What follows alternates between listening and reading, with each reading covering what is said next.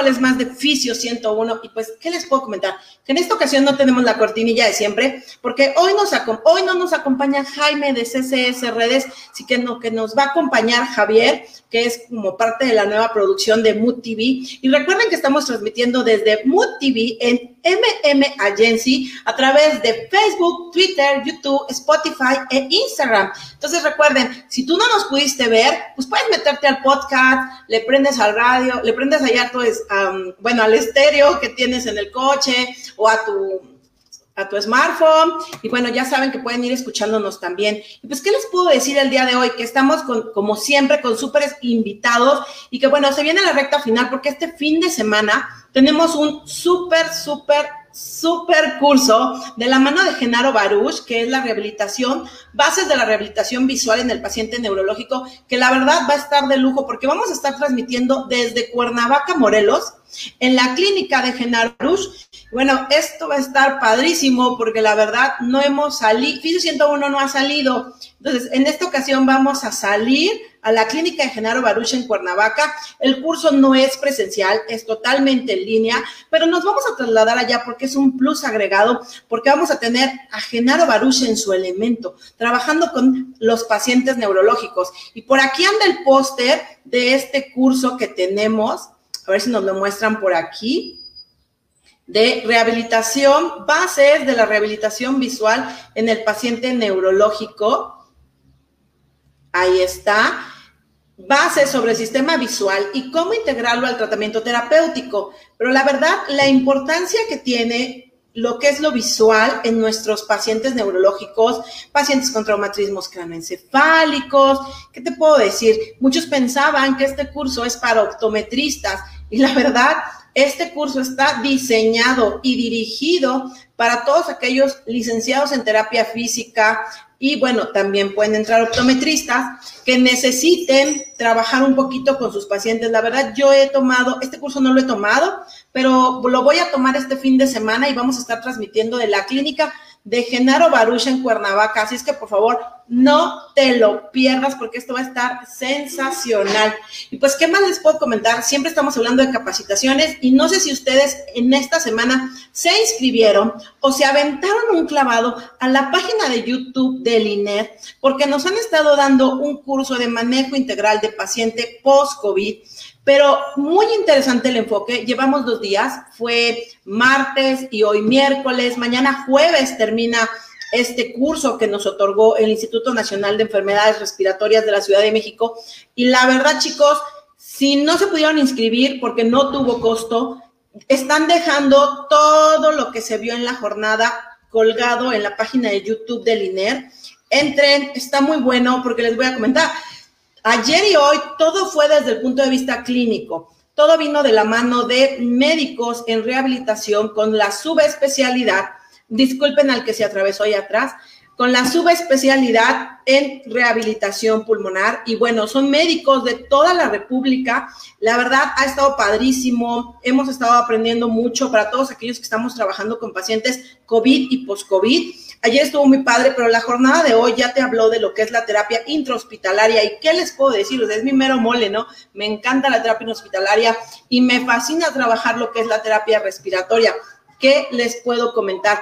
Y pues bueno, esto es un poquito de lo que se ha vivido esta semana. Y bueno, ya saben que nosotros, pues poco a poco les vamos pasando tips de los cursos y los webinars que hay gratuitos. Y bueno, en este caso, échense un clavado a la página de YouTube del Instituto Nacional de Enfermedades Respiratorias, porque ahí van a encontrar la super jornada que se vivió ayer y la jornada que se vivió hoy, donde estábamos aproximadamente en el chat entre 300 y hoy eran como 450 personas aprendiendo un poquito de lo que está pasando con nuestros pacientes. Y pues bueno, no se diga más porque hoy estamos ya transmitiendo, como siempre, desde Mood TV a través de MM Agency y como siempre, desde cabina nos están diciendo que vamos a tener un pequeño corte comercial de un minutito y regresamos, chicos.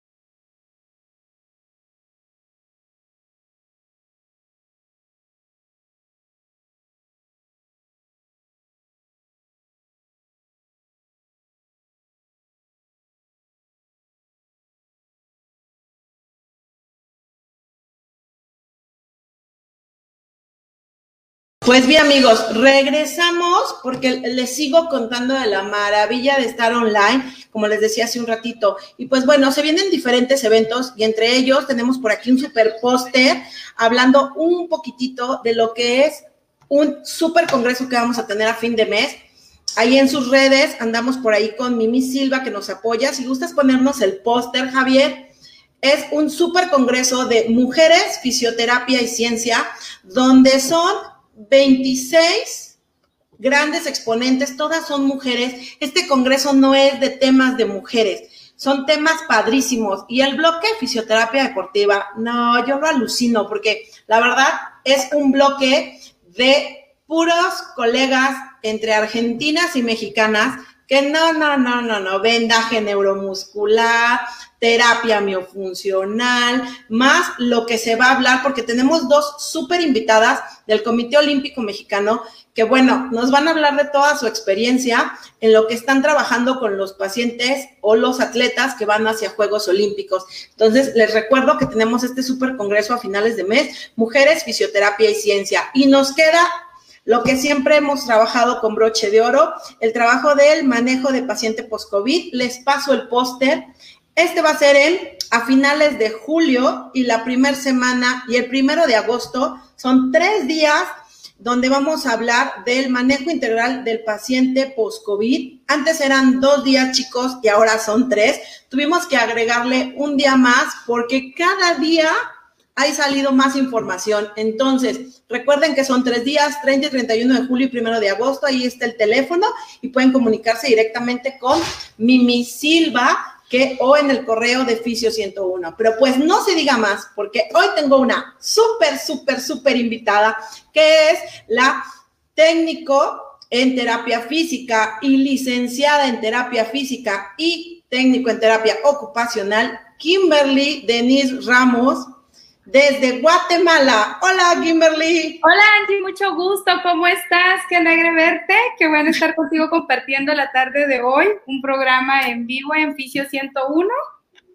Claro, claro que sí. Y bueno, nos encanta que nos hables un poquito de tu experiencia, de lo que están realizando ustedes los fisioterapeutas, porque aquí en México hay algunos debates por ahí de que qué fue primero el huevo o la gallina, porque que si es la carrera técnica, que si la licenciatura. Yo soy técnico superior en rehabilitación, egresado de la Universidad Autónoma de Tamaulipas. Eso fue lo que hice primero. Y después hice la licenciatura en terapia física y rehabilitación y después me fui adentrando en intrahospitalaria y en pulmonar, pero lo hice fuera de México, porque aquí yo no encontraba más que pocos cursos hace muchísimos años. Digo, yo ahorita gracias a la tecnología he podido hacer, todavía estudiar más cada día. Y cuéntanos un poquito ustedes, ¿qué están haciendo en Guatemala? Cuéntame, cuéntame. Ok, Angie, te cuento. Principalmente en Guatemala, tienes tú que sacar el técnico en fisioterapia en este caso, yo soy orgullosamente egresada de la Universidad Rafael Andívar, aquí en Guatemala. Eh, y ellos tienen, fíjate que no solo el técnico en terapia física, sino que también paralelamente tenemos el técnico en terapia ocupacional, que esto tiene una duración de tres años y posteriormente tú te vas tres años y medio a estudiar la licenciatura en fisioterapia, ¿verdad? Entonces, es así como nosotros eh, llevamos la cronología de los estudios en cuanto a rehabilitación. Y pues yo posteriormente, pues como te podrás dar cuenta, pues me seguí especializando, me seguí certificando, tengo ya, gracias a Dios, una maestría que me fascina la docencia, te cuento. Entonces tengo la bendición de tener eh, la oportunidad de ser docente, de ser supervisora, de ser eh, coordinadora en una universidad, pues y en esto pues me estoy explotando al 100, ¿verdad? Entonces, pues gracias a Dios, aquí la fisioterapia ha avanzado un montón, no obstante que en Guatemala, no sé cómo estén ustedes en México, pero en Guatemala estamos en pañales en cuanto al colegio de fisioterapeutas, eh, la organización, ¿verdad?, que debemos de tener, porque nosotros en Guatemala estamos adheridos al colegio de médicos aún, ¿verdad?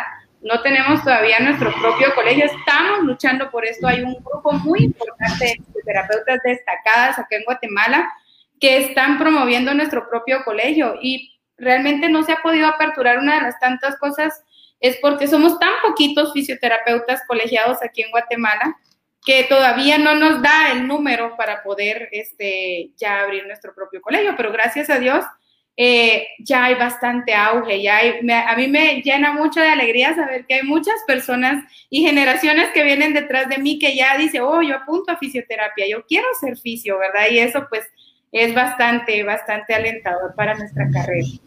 Fíjate que qué interesante lo que estás comentando. Y entonces, ¿cuántos años llevaste estudiando hasta llegar a la licenciatura? Muy bien, fueron seis años y medio, tres años del técnico y tres años y medio eh, de licenciatura. En total fueron seis años y medio para salir de licenciada en terapia física. Exacto, y en México pues estamos igual, yo me aventé tres años y cachito y posteriormente la licenciatura y si sales con bastantes, digo, porque se ha dado mucho decir, bueno, ¿qué pasa si estás estudiando la carrera técnica o no? ¿Y qué estás haciendo?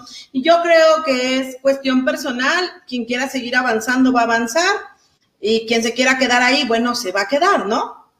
Totalmente, así es. Claro, y bueno, y dentro de todo lo que tú te has ah, formado en este tiempo, bueno, a ti te vamos a tener dentro del Congreso Mujeres, Fisioterapia y Ciencia, precisamente en ese bloque de traumatología y ortopedia, ¿verdad? Así es, Angie. Te quiero comentar que realmente a mí me encanta la traumatología y ortopedia. Realmente, si te das cuenta, es un multiverso. Fisioterapia puedes desarrollarte en cardíaca, en pediatría, en cuantas subespecialidades hayan sin embargo, quiero comentarte que yo tengo ya 13 años de tener mi clínica privada y tengo 12 años de trabajar para el Hospital de Mazatenango aquí en Guatemala, que es en, el municipio del departamento donde me ubico. Este, y pues eso me ha permitido un montón, Angie, de verdad que eso como que lo, lo va enfocando a uno más a rehabilitación intrahospitalaria, más en traumatología y ortopedia, porque realmente para mí ha sido una bendición el estar en el hospital, porque ahí se aprende de todo, de todo, muchas cosas que en clínica no llegan. Y dice, bueno, aquí gracias a Dios, pues es, es, una, es un feedback, ¿verdad? Es una doble vía. Tú das, y, pero también al mismo tiempo eh, aprendes, ¿verdad? Entonces, esto me ha ayudado a apasionarme bastante con la fisioterapia en ortopedia, ¿verdad? Que es lo que vamos a platicar un poquito, ¿verdad? En el día de hoy. Claro, claro, porque muchos, a mí me ha tocado que a veces el paciente o hasta el mismo médico no logra como discernir esa línea delgada. Yo tengo mucho tiempo trabajando lo que es rehabilitación pulmonar y tengo mucho tiempo hospitalario y de repente me toca que hay algún médico o algún paciente que me llame y me dice, oye, mi hermano se cayó y lo operaron. ¿Tú haces eso? Y yo así, Sí, sí lo hago. Me dicen, ah, es que vemos que mueves más mocos, así me dicen, más flemas. Y yo, ah, ok, entonces tú también haces eso, sí, ah, bueno. Y bueno, eh, ves también esos pacientes, pero realmente tú en tu área, tú sí te has estado especializando más que yo en terapia ortopédica y pues estamos o queremos estar contigo, queremos que estés con nosotros en el Congreso y bueno, gracias que aceptaste esa invitación, porque pues dentro de lo que tú te has capacitado en lo que es la traumatología y ortopedia en el área de fisioterapia, ¿qué certificaciones o qué tipo de diplomados has tomado? Híjoles, fíjate que la verdad es que eh, he tomado varias certificaciones, principalmente eh, tengo, te sé decir, función seca, que me encanta, es una de mis técnicas estrellas aquí en la clínica y si mis pacientes me están viendo ahorita y mis alumnos dirán, sí, función seca, ¿verdad? Tengo ya el nivel básico, el nivel avanzado, este, tengo eh, Mackenzie, ¿verdad? Que es otra de mis técnicas estrellas aquí, principalmente para trabajar problemas mecánicos de columna, que si te das cuenta, eso nos vamos a enfatizar hoy. Tengo ya eh, certificaciones de, de de, de, Low Pressure Fitness, ¿verdad? Con Pity Pinsach. Este, tengo eh, certificaciones en disfagia. Tengo diplomados en neurodesarrollo, en terapia del lenguaje. Tengo este, certificaciones en terapias manuales, en EPTE, en, este, en trabajos eh, manuales, ¿verdad?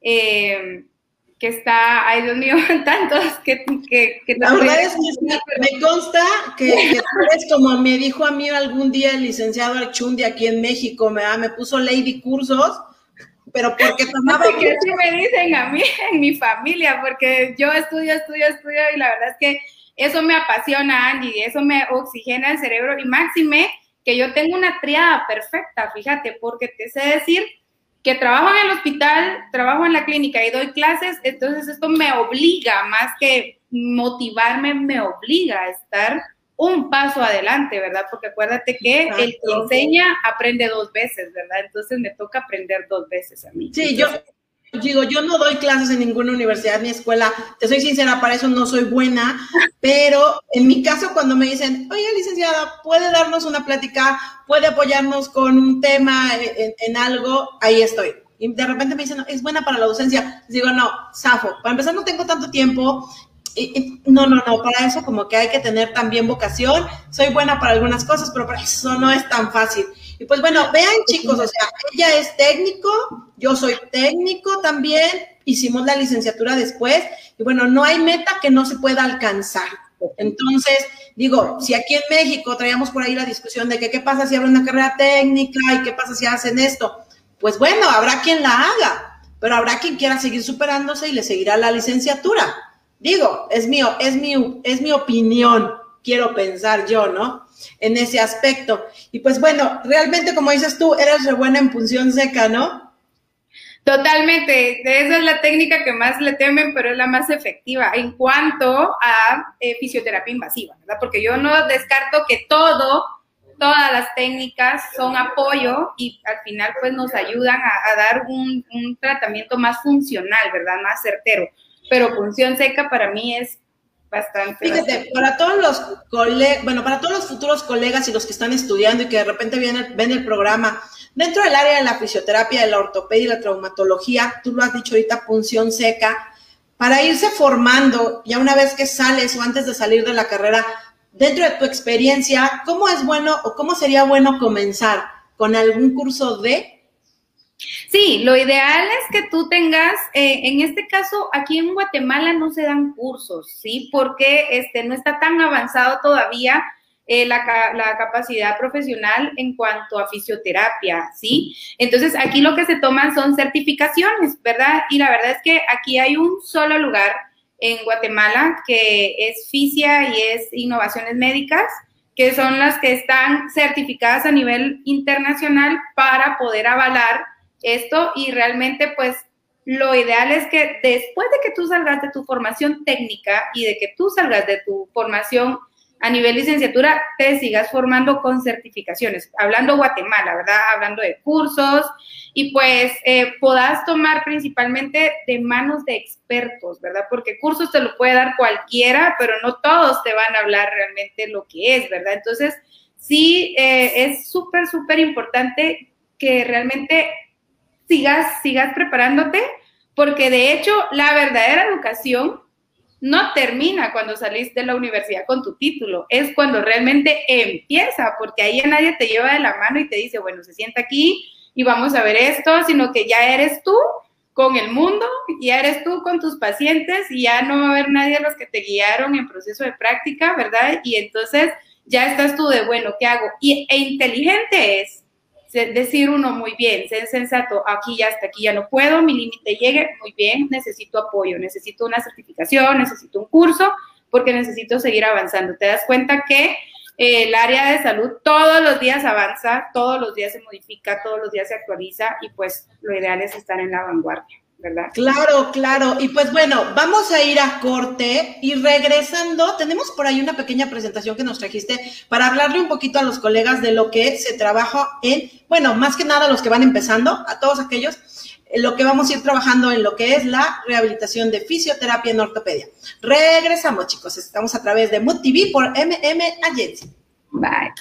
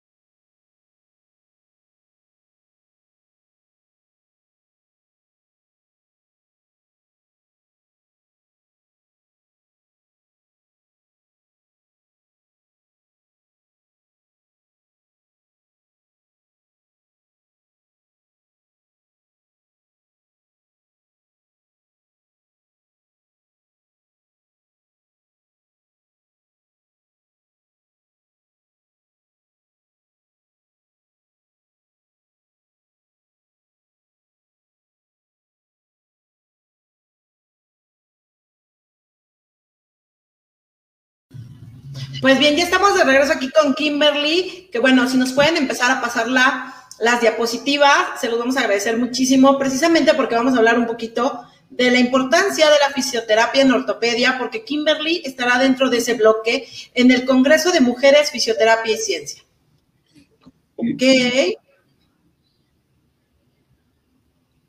Listo, Kimberly. Todo tuyo, nuestro micrófono. Muchas gracias. La verdad es que vamos a hablar generalidades eh, de fisioterapia en ortopedia. Para los que están comenzando, como dice Angie, pues puedan tener la relación a qué es lo que nos vamos a enfocar, ¿verdad?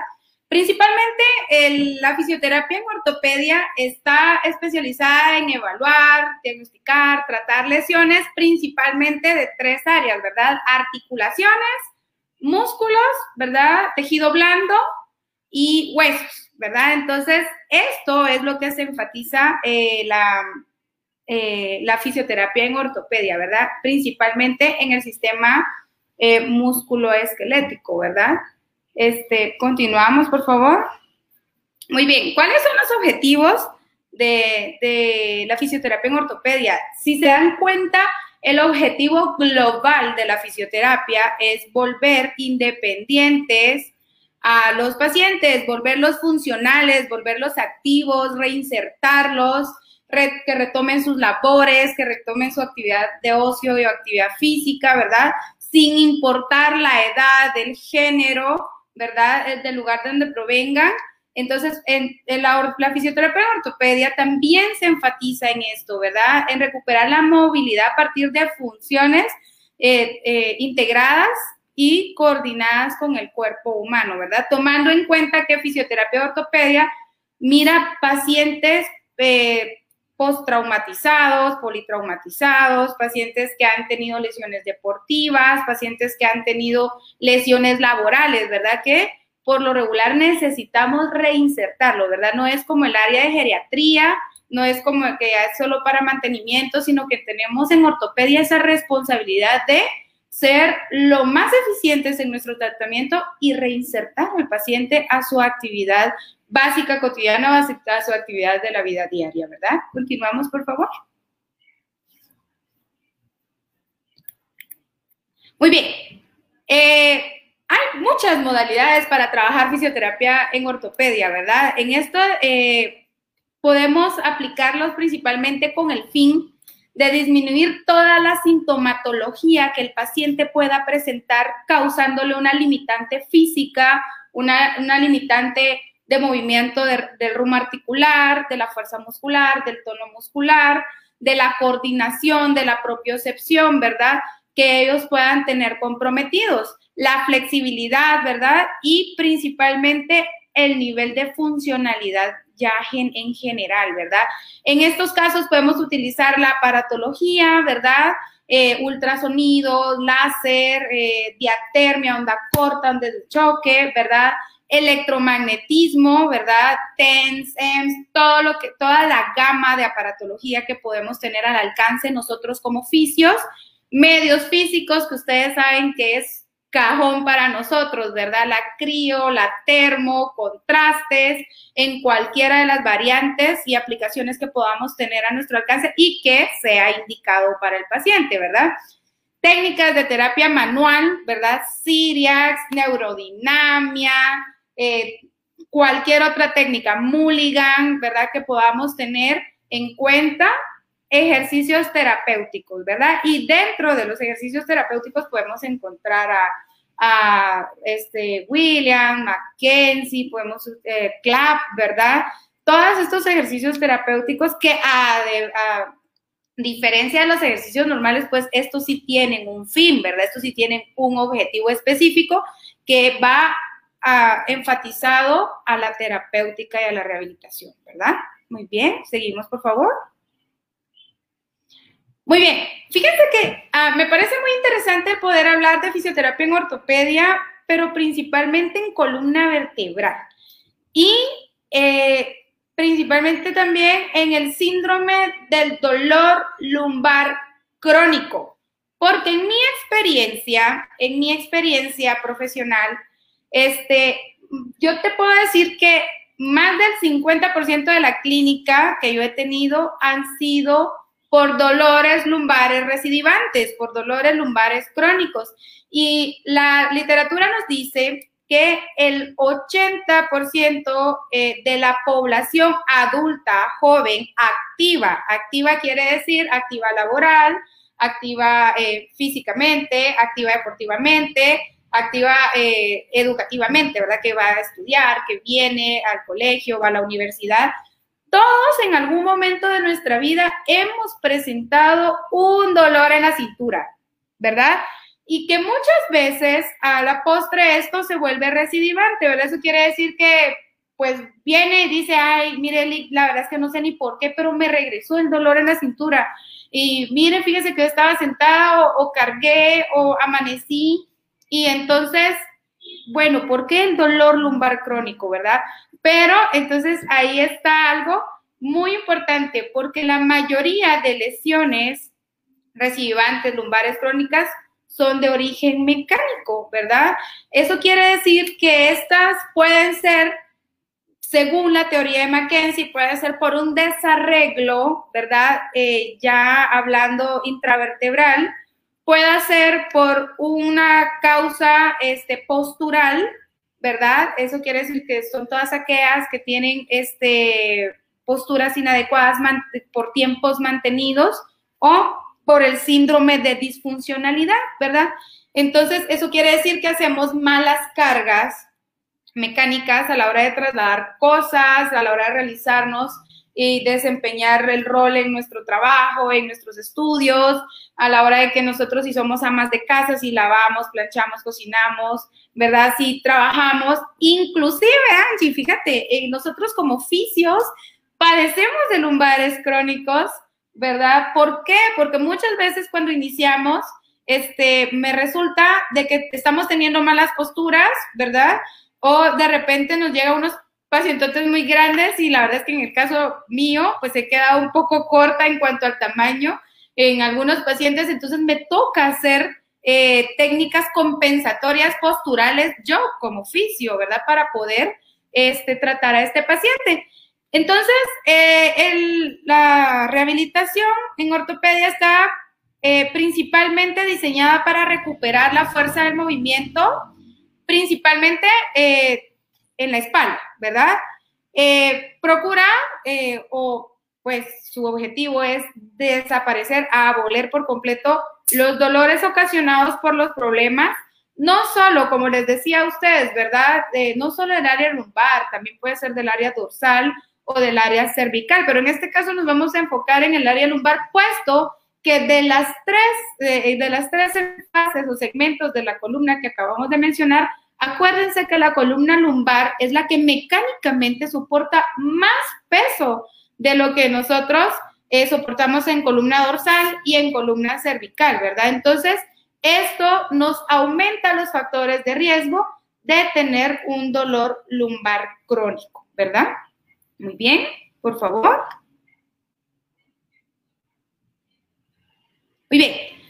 Principalmente hay que saber eh, nosotros como futuros fisios, como colegas, como fisioterapeutas que somos, eh, hay que saber identificar el dolor, ¿verdad? Que se puede presentar en la espalda, porque, ojo, no todos los dolores lumbares crónicos son de origen mecánico, otros son de origen traumatológicos, ¿verdad? Eso quiere decir que el paciente tuvo una caída, tuvo un accidente laboral, tuvo un accidente de tráfico, ¿verdad? En tránsito, tuvo un accidente deportivo que pueda comprometer el canal medular y entonces ya no ser una lesión mecánica, sino que entonces eh, ya es otro tipo de abordaje interdisciplinario el que este paciente debe de tener.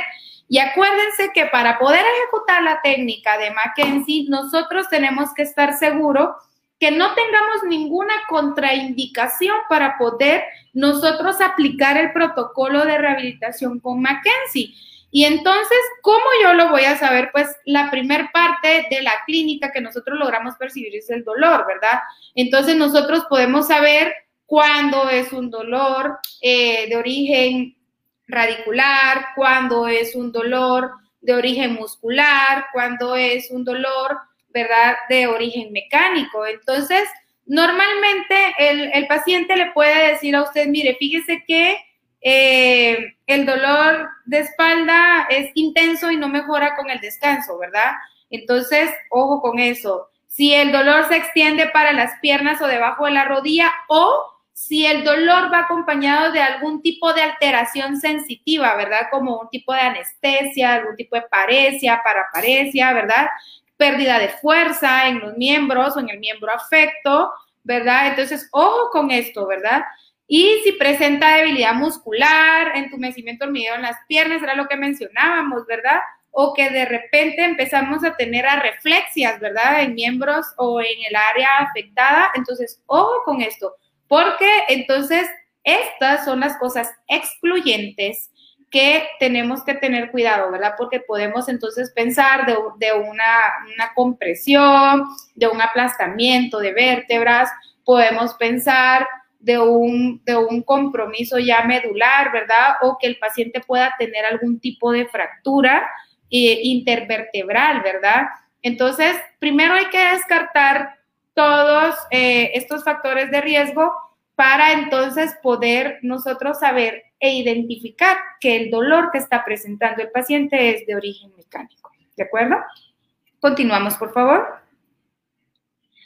Muy bien, Mackenzie, la verdad es que yo vivo enamorada de estas técnicas, de esta técnica, porque créanme que es súper funcional y de verdad que los motivo. Yo no sé si en México hay este, certificaciones en Mackenzie. Yo lo tomé aquí en Guatemala con José Liberato, ¿verdad? Él es brasileño. Y pues déjenme comentarles que el método Mackenzie surgió aproximadamente hace 30 años o más, ¿verdad? Que es un método de diagnóstico y tratamiento, ¿verdad? O sea, Mackenzie es bien complejo y es tan complejo que durante el proceso de evaluación es muy probable que también estemos eh, tratando al mismo tiempo, ¿verdad? Es, es, bastante fascinante esta técnica. Entonces, es método diagnóstico y terapia mecánica, ¿verdad? Es un método principalmente reconocido a nivel internacional. La verdad es que tengo el honor de pertenecer a la primera cohorte de oficios eh, certificados aquí en Mackenzie. Eh, hay varias, varias partes para poder ya graduarse, uno como eh, con, la especialidad del Instituto de Mackenzie. Ya tengo el área de lumbar, ¿verdad? Que es la parte A, la parte B que es cuello y pues ya me faltan las extremidades y miembros inferiores, ¿verdad? Pero ahí vamos en el proceso.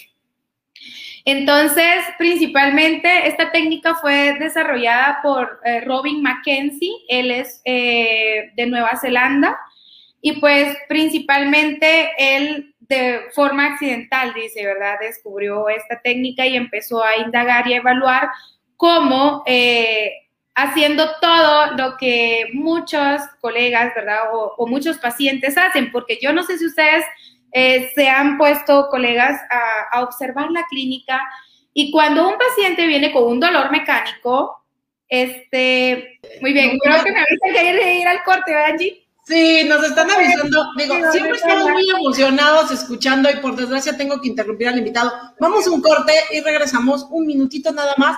No se vayan porque estamos hablando de Mackenzie y bueno, dentro del área lumbar.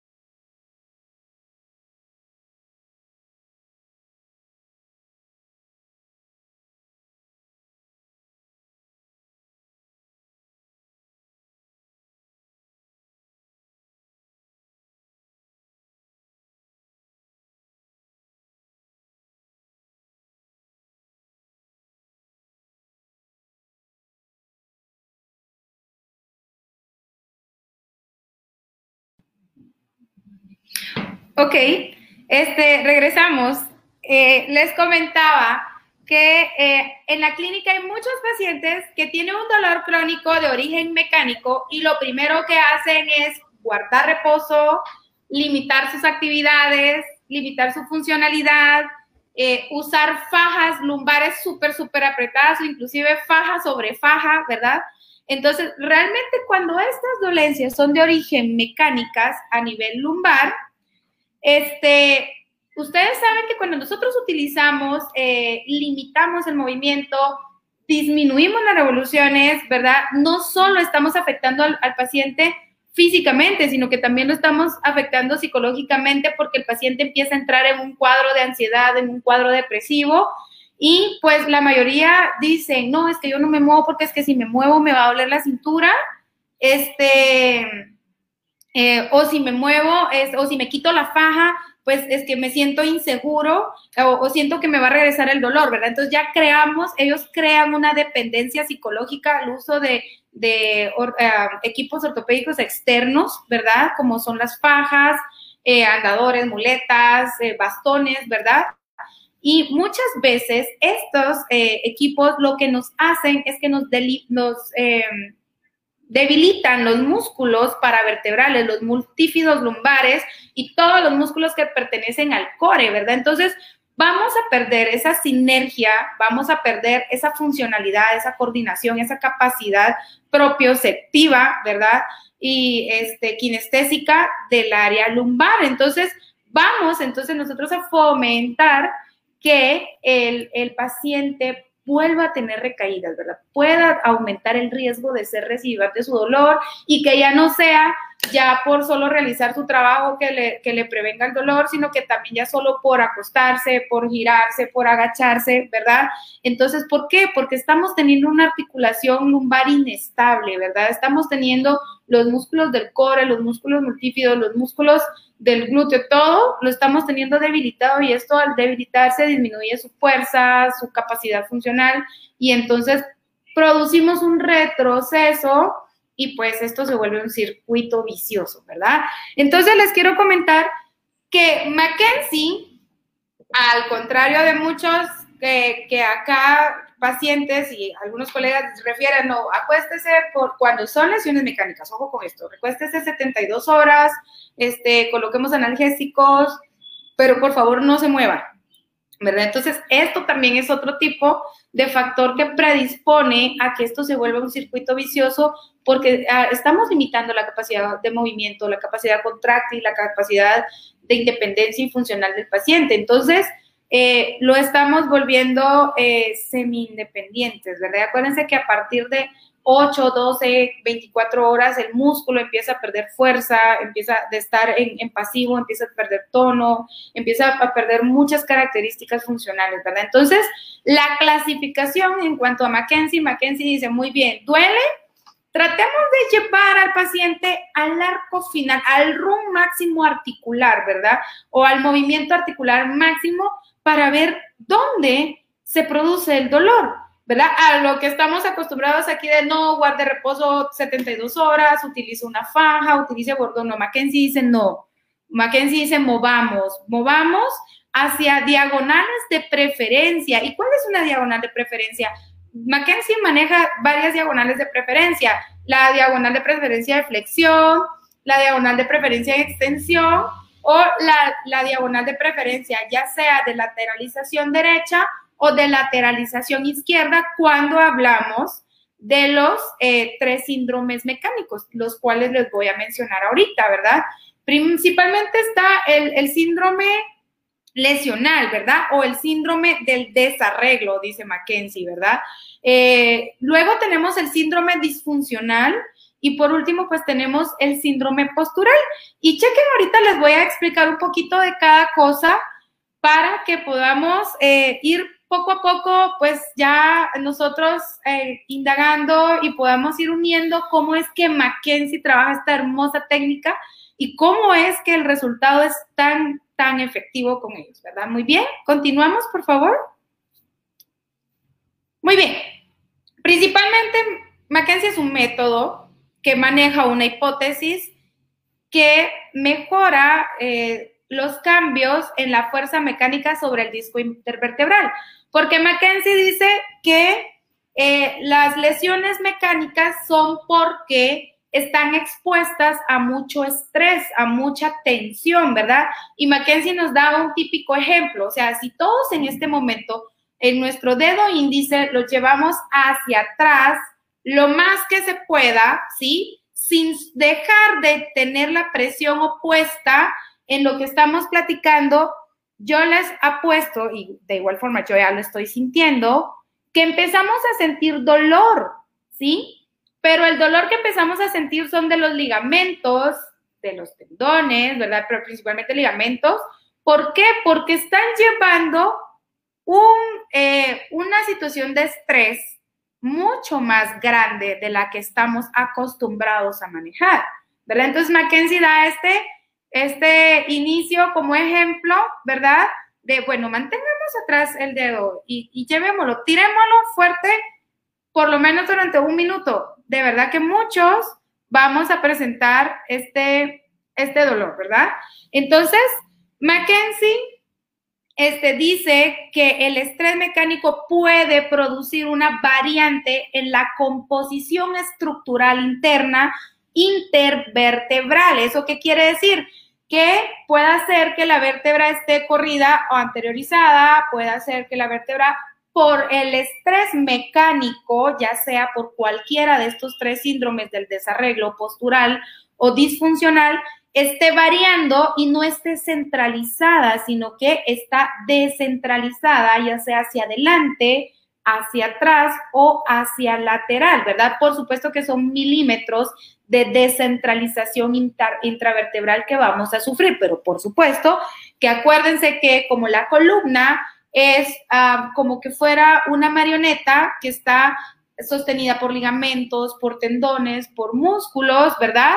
Entonces, cuando el músculo y el tendón entran en un estrés mecánico, pues si puede estar tirando hacia al frente, pues por supuesto que la vértebra se va a descentralizar milimétricamente hacia el frente, o se puede posteriorizar, o se puede lateralizar. Y es por eso que nosotros en la clínica, yo no sé cuántos de ustedes han visto pacientes, pero hay, hay pacientes que ya vienen con un lateral shift dice, dice Mackenzie, ¿verdad? Que son todos aquellos pacientes que ya vienen descompensados y caminando de lado, ¿verdad? Pero es porque entonces la, lesión mecánica está hacia lateralización y las vértebras tienden a estar descentralizadas lateralmente, ¿verdad? Entonces, ellos eh, promueven la centralización del dolor, ¿verdad? Normalmente hay dolores que pueden ser irradiados, no pueden estar únicamente en zona lumbar, sino que también puede estar a zona glútea, puede estar este, eh, a nivel de la parte inferior hasta de la rodilla. Y esto nos puede dar como una falsa ciática, como una falsa sacroileitis, ¿verdad? O como hasta por un síndrome del piramidal. Y pues realmente no es así, ¿verdad? Entonces, eh, son eh, centralizaciones del dolor para nosotros saber, ¿verdad? Según la técnica de Mackenzie, que estamos haciendo un eh, trabajo en lesiones mecánicas, ¿verdad? Entonces, cuando yo digo que Mackenzie eh, explica que se centraliza el dolor, eso quiere decir que si el paciente tenía un dolor desde la parte glútea, pues empezó a correr y empezó a subir y poco a poco empezó a dejar de doler el glúteo y únicamente duele el origen del dolor, ¿verdad? Y esto es bien, bien importante. Y aquí abro un paréntesis y les digo, oficios, colegas, futuros colegas, cuando ustedes traten un paciente y máxime si van a aplicar esta técnica de Mackenzie, siempre debemos de preguntar, ¿dónde fue su primer dolor? ¿Me puede señalar dónde fue su primer dolor para nosotros tener un mapeo visual de dónde se empezó a orinar? Y esto pues va orientando de una forma más funcional y efectiva eh, nuestro, eh, nuestra área a tratar, ¿verdad? Y de ahí el, el, paciente le dice, muy bien, ¿de dónde a dónde le corre? Cuando el paciente le dice a dedo, me corre de aquí hasta el glúteo, me corre para allá, entonces eso Mackenzie le llama periferilización, ¿verdad? Eso quiere decir que el dolor se está periferilizando, llevando hacia las extremidades, llevándose hacia las partes distales del cuerpo y no solo donde se origina, a nivel lumbar, ¿verdad? Acuérdense que estamos hablando de lesiones crónicas lumbares, entonces dolores crónicos lumbares. Entonces, el, el objetivo de McKenzie es centralizar, ¿verdad? Quitar esa periferilización y centralizar únicamente en el área lumbar para que con, entonces con la realización de técnicas flexoras o técnicas extensoras o técnicas lateralizadas, podamos nosotros disminuir llevando a su rango máximo de movimiento a los pacientes la columna vertebral y así es como Mackenzie logra reestructurar eh, las técnicas y disminuir el dolor, ¿verdad? el componente intravertebral y disminuir el dolor. Muy bien, vamos por favor. Los factores de riesgo para un, dolor lumbar crónico es multifactorial, ¿verdad? Ustedes, principalmente el estado de vida, el estilo de vida, perdón, si usted es obeso, si usted es sedentario, si usted tiene malas prácticas eh, deportivas, si usted tiene eh, eh, maneja malas posturas, ¿verdad? Posturas antiálgicas, ¿verdad? Son todas aquellas posturas que no debemos de adoptar durante nuestra jornada laboral, que no debemos de adoptar nuestra, durante nuestra jornada educativa, donde lo estemos haciendo, ¿verdad? Deportiva, de ocio, ¿verdad? Esto es bien recurrente en los, dolores lumbares crónicos, saber que estamos teniendo malas posturas, ¿verdad? Y pues principalmente las vibraciones sostenidas. ¿Y qué es una vibración sostenida? Pues entonces una vibración sostenida es un ejemplo claro, aquellas personas que manejan tráiler, transporte pesado y van de un país a otro y pasan mucho tiempo con la vibración del vehículo en una postura que muy probablemente después de las 8 o 10 horas de estar manejando, pues vamos a empezar a sufrir posturas antiálgicas y esa vibración va a hacer que también se produzca un proceso de dolor mecánico. Vamos, por favor. Muy bien, el síndrome de desarreglo o el síndrome lesional, ¿verdad? Este es el más común de los tres síndromes.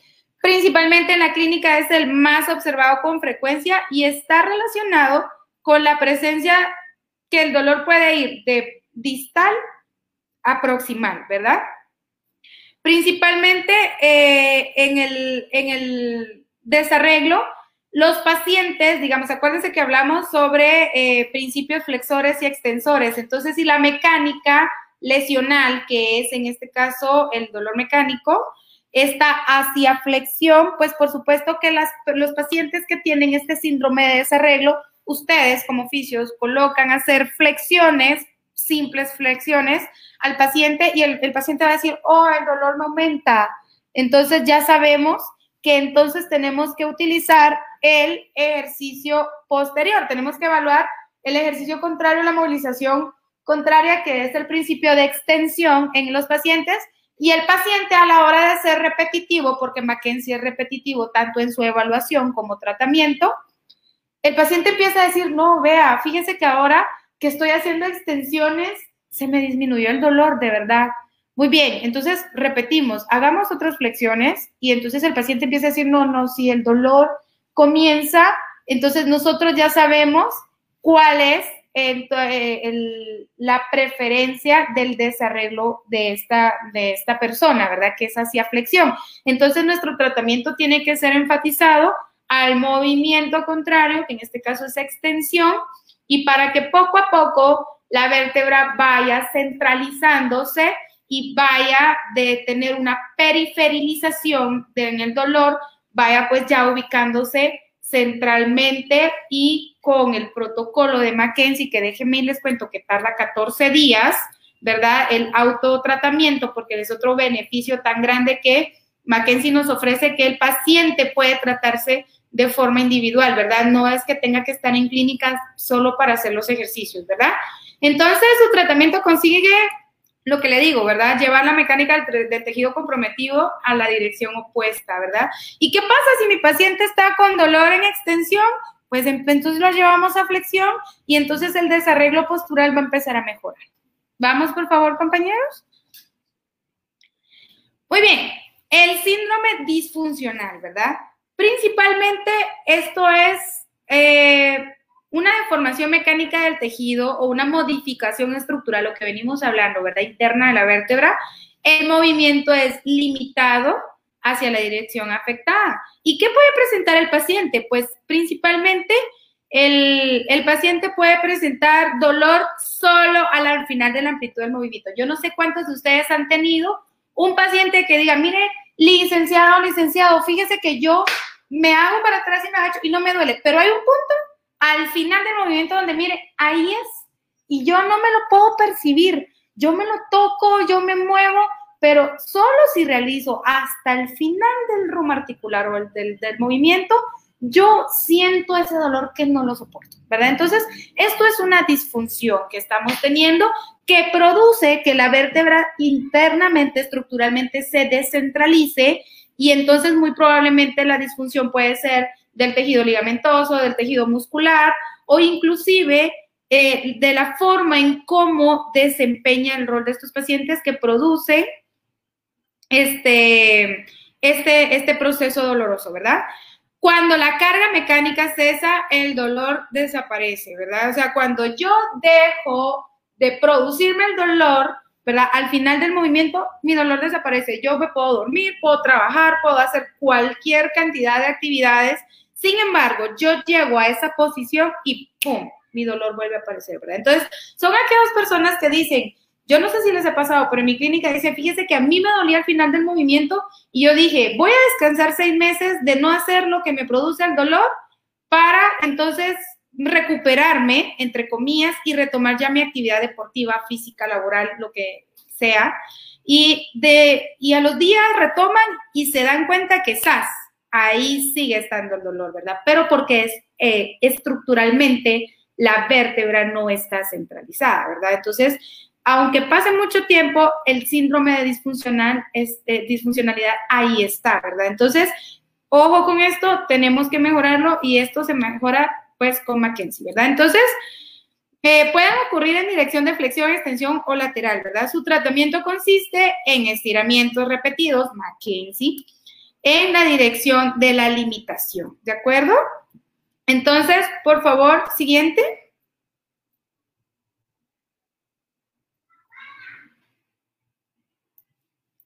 Muy bien. El síndrome postural, a ver, ¿cuántos no tenemos síndromes posturales? ¿Cuántos no estamos teniendo problemas de cervicalgias y dorsalgias por el bendito teléfono, por la forma en que ahora recibimos clases virtuales, por la forma de ahora cómo hacemos homework, de ahora cómo nosotros hacemos nuestra actividad física, porque ya no estamos pudiendo ser guiados persona con persona, ¿verdad? De forma personal, porque la redundancia, sino que somos como que autodidactas nosotros, ¿verdad? Entonces tendemos a tener muchos síndromes posturales, ¿verdad? Y este ejemplo en la imagen es una clara eh, eh, característica de cómo muchos trabajan, ¿verdad? Entonces, eh, el síndrome postural, ¿qué es? Pues principalmente se caracteriza por la presencia del dolor solo, ojo, por favor, oigan, solo cuando el tejido normal es deformado durante un periodo prolongado, ¿verdad? Es como esto, ¿verdad? Yo si hago una, una eh, tensión mecánica mucho más grande, por supuesto que mi tejido estructural va a estar siendo deformado porque lo estoy llevando más allá de mi articular normal, ¿sí? Y estoy realizando una hiperextensión o una hiperflexión, en este caso dependiendo la postura, Okay, acuérdense que no obstante que estamos hablando del dolor lumbar recurrente o crónico, esto se puede dar en hombro, esto se puede dar en cuello, esto se puede dar en codos, en muñecas, en eh, pelvis, en rodillas, o sea, se puede dar en cualquier articulación que esté siendo sometida bajo estrés, ¿verdad? Y principalmente un estrés mecánico, ¿sí? Que sea, en este caso, por malas posturas, ¿verdad? Entonces, un ejemplo, sentarse en posición encorvada, este, en el dolor, en el síndrome postural, este, no suele eh, aparecer de modo aislado, pero si la carga de la postura anormal continúa, pues principalmente el tejido se va a seguir deformando y vamos a producir una, un síndrome lesional o un síndrome disfuncional, porque acuérdense que qué pasa si yo mantengo mucho tiempo esto aquí, pues estoy teniendo un síndrome postural, pero ¿qué pasa si este síndrome postural no lo modifico de cómo me siento, de cómo me acuesto, de cómo me levanto, inclusive hasta cómo voy al baño? pues lo puedo volver un síndrome disfuncional o lo puedo volver un síndrome de desarreglo, ¿verdad? Y entonces este va con la corrección de postural que Mackenzie nos presenta. Angelinda, ¿cómo vamos?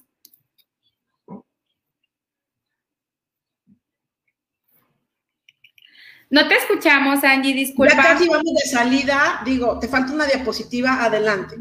Ok, gracias. Entonces, eh, vamos, por favor, continuamos. Y este, Mackenzie utiliza una técnica que se llama la técnica del semáforo. Y esta es bien importante porque nos da las banderillas que ellos dicen rojo, amarillo o verde para poder detener nuestro tratamiento, para poder saber si nosotros vamos pero eh, tenemos que tener un poquito de precaución o podemos dar puerta libre a nuestro tratamiento. Y esto nos lo va a dar nuestro paciente, ¿verdad? ¿Cuándo yo debo de parar mi tratamiento de Mackenzie? Pues cuando el paciente empeora con el ejercicio, con la actividad de Mackenzie, cuando el, el paciente en lugar de centralizar el dolor está periferilizando el dolor. Eso quiere decir que el dolor empieza a correr más abajo, más abajo y empieza a abarcar extremidades distales o cuando el paciente disminuye el rum del movimiento, ¿verdad? Ejemplo, eh, cuando el paciente le dice, muy bien, se va a ir por tres días a practicar principios de flexión porque yo sé que tenemos un desarreglo, pero ¿qué pasa? Que el paciente viene y ya no puede ni siquiera colocarse una postura adecuada, recta o erguida, o cuando el paciente dice, no, pues si solo me dolía hasta el glúteo, ahora me duele hasta la rodilla, ¿verdad? Entonces, ojo, es, hay que parar y hay que volver a reevaluar porque entonces algo está sucediendo que no está encajando en nuestro protocolo diagnóstico o de tratamiento, o puede ser que el paciente no lo esté realizando de forma adecuada. Ok, ¿cuándo Mackenzie nos da una bandería amarilla? Cuando el paciente no empeora, pero tampoco mejora del todo. ¿Sí? ahí, hay como, bueno, hay que checar algo, ¿verdad? Cuando eh, no hay ningún efecto negativo, ¿verdad? Pero tampoco estamos avanzando tan rápido eh, hacia, hacia eh, la mejoría, ¿verdad? Y cuando no hay efectos en el RUM articular, ¿verdad? O sea, cuando el paciente sigue teniendo la amplitud articular que en ese momento presentaba o la está mejorando de una forma gradual, un poquito más despacio, pero vamos, ¿verdad? Entonces, esta es una bandería María. Y cuando Mackenzie dice, muy bien, estamos trabajando perfecto, con el diagnóstico perfecto y con el tratamiento perfecto, con la diagonal de preferencia perfecta, ¿sí? Y que el paciente lo está haciendo bien, pues cuando el paciente mejora, ¿verdad? Al, siguiente día, el paciente dice, ala, de verdad que qué buenísimo, solo con hacer flexiones o solo con hacer extensiones o con hacer lateral shift, ¿verdad? Lateralizaciones de columna, pues yo mejoré, antes no me podía acostar y no sentir dolor lumbar, o antes no podía hacer tal cosa, y hoy, con 24 horas de estar haciendo Mackenzie, ya veo la diferencia, ¿verdad? Y cuando aumenta el rumbo articular, ¿verdad? Y eso se ve en la comparativa de la evaluación inicial con la evaluación intermedia. Es súper, súper evidente que el rumbo articular en el paciente mejora y la funcionalidad, la capacidad, este, coordinativa y sobre todo que el paciente llega con los mejores ánimos y con la mejor vibra, con el fisio, y uno dice, yes, lo estamos haciendo bien, ¿verdad? Paciente. Tú lo has dicho,